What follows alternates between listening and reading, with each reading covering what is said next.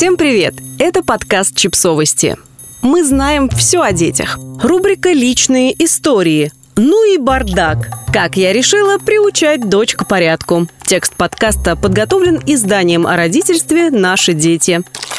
Все, я больше так не могу. Аня не могла усидеть на месте от возмущения. Я не знаю, что с ней делать. Просто задерживаю дыхание и вхожу в комнату, прикрыв глаза. По сторонам не смотрю. Ну разве можно так жить? Это же свинство настоящее. Аниной дочке Кате недавно исполнилось 11. Казалось бы, еще даже не пубертат. Девочка-лапочка, милая мордашка. Даже в куклы играет. Но в некоторых вещах настоящий подросток. Особенно в том, что касается уборки. Банановая кожура под кроватью, одежда ровным слоем на полу. Я сочувственно вздохнула, заодно представив, что ждет меня саму через пару лет. Моя дочь помладше, но пока охотно пускает меня в свою комнату. Моими же стараниями в ее комнате по большей части царит порядок. Но ведь и с Катей раньше все было так. Но она выросла, отрастила подростковую независимость, а убирать сама все равно не начала.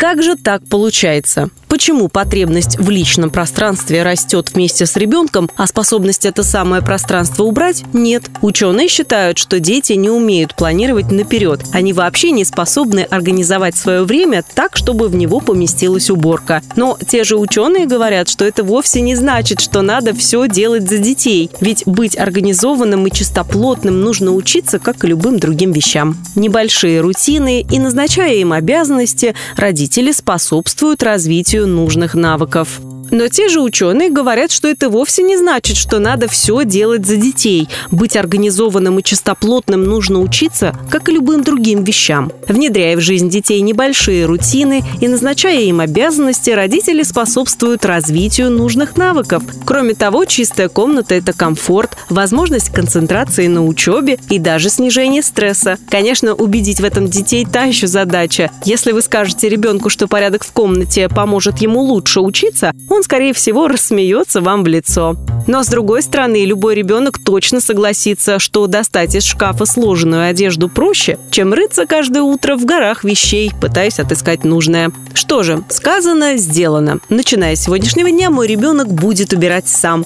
Шутка. Даже если я бы попыталась так поступить, дочка бы, скорее всего, очень удивилась и просто сказала «не хочу». А заставлять детей наши дорогие ученые тоже не рекомендуют. Как же быть? Расскажу, как решила поступить я, начитавшись умных советов. Составить реалистичный план уборки. С этим я согласна. Планы всегда должны быть реалистичными. Когда я время от времени решаю мыть полы каждый день, то со временем обычно только расстраиваюсь. Делать это для меня просто нереально. Поэтому и от дочки этого требовать я не собираюсь. Зато, скажем, пропылесосить и вытереть пыль в своей комнате раз в неделю она вполне способна. Помочь расхламить и организовать комнату. Это правда работает. Неважно, нравится вам Мари Кондо или у вас собственная система. Чтобы поддерживать порядок, вещей не должно быть слишком много. И их должно быть легко убрать. Коробка, ящик или корзина для каждой вещи.